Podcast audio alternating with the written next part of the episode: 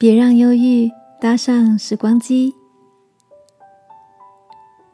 晚安，好好睡，让天父的爱与祝福陪你入睡。朋友，晚安。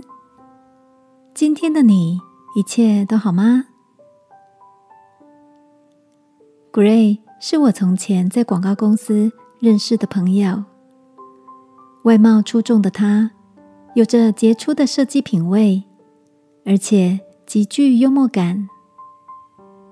前几天我们在微信上交换了近况，很压抑的知道，后来转战网络行销界的他，因为忧郁症消沉了两年多，在家人的陪伴、规律就医以及祷告生活的帮助下，终于走出了灰暗的世界，开始新的生活。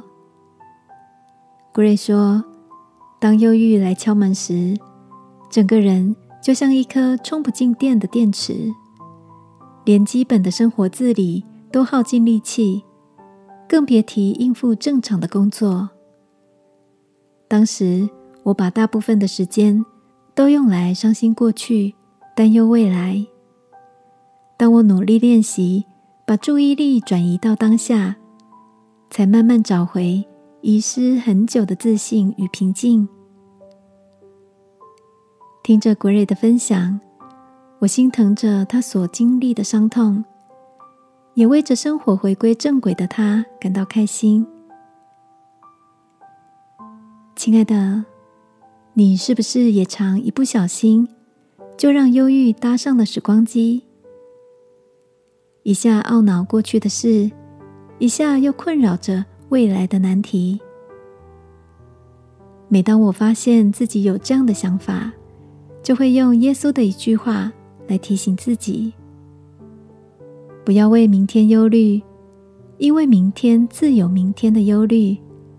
一天的难处一天当就够了。今晚，让我们一起把所有的烦忧带到天父面前，请他收起心情时光机。让我们专注的活在今天，享受每一个当下，好吗？亲爱的天父，我把担忧的一切交给你，求你赐给我一个放心、专注享受在现在的时刻。奉耶稣基督的名祷告，阿门。晚安，好好睡。祝福你有个放松、轻盈的夜晚。耶稣爱你，我也爱你。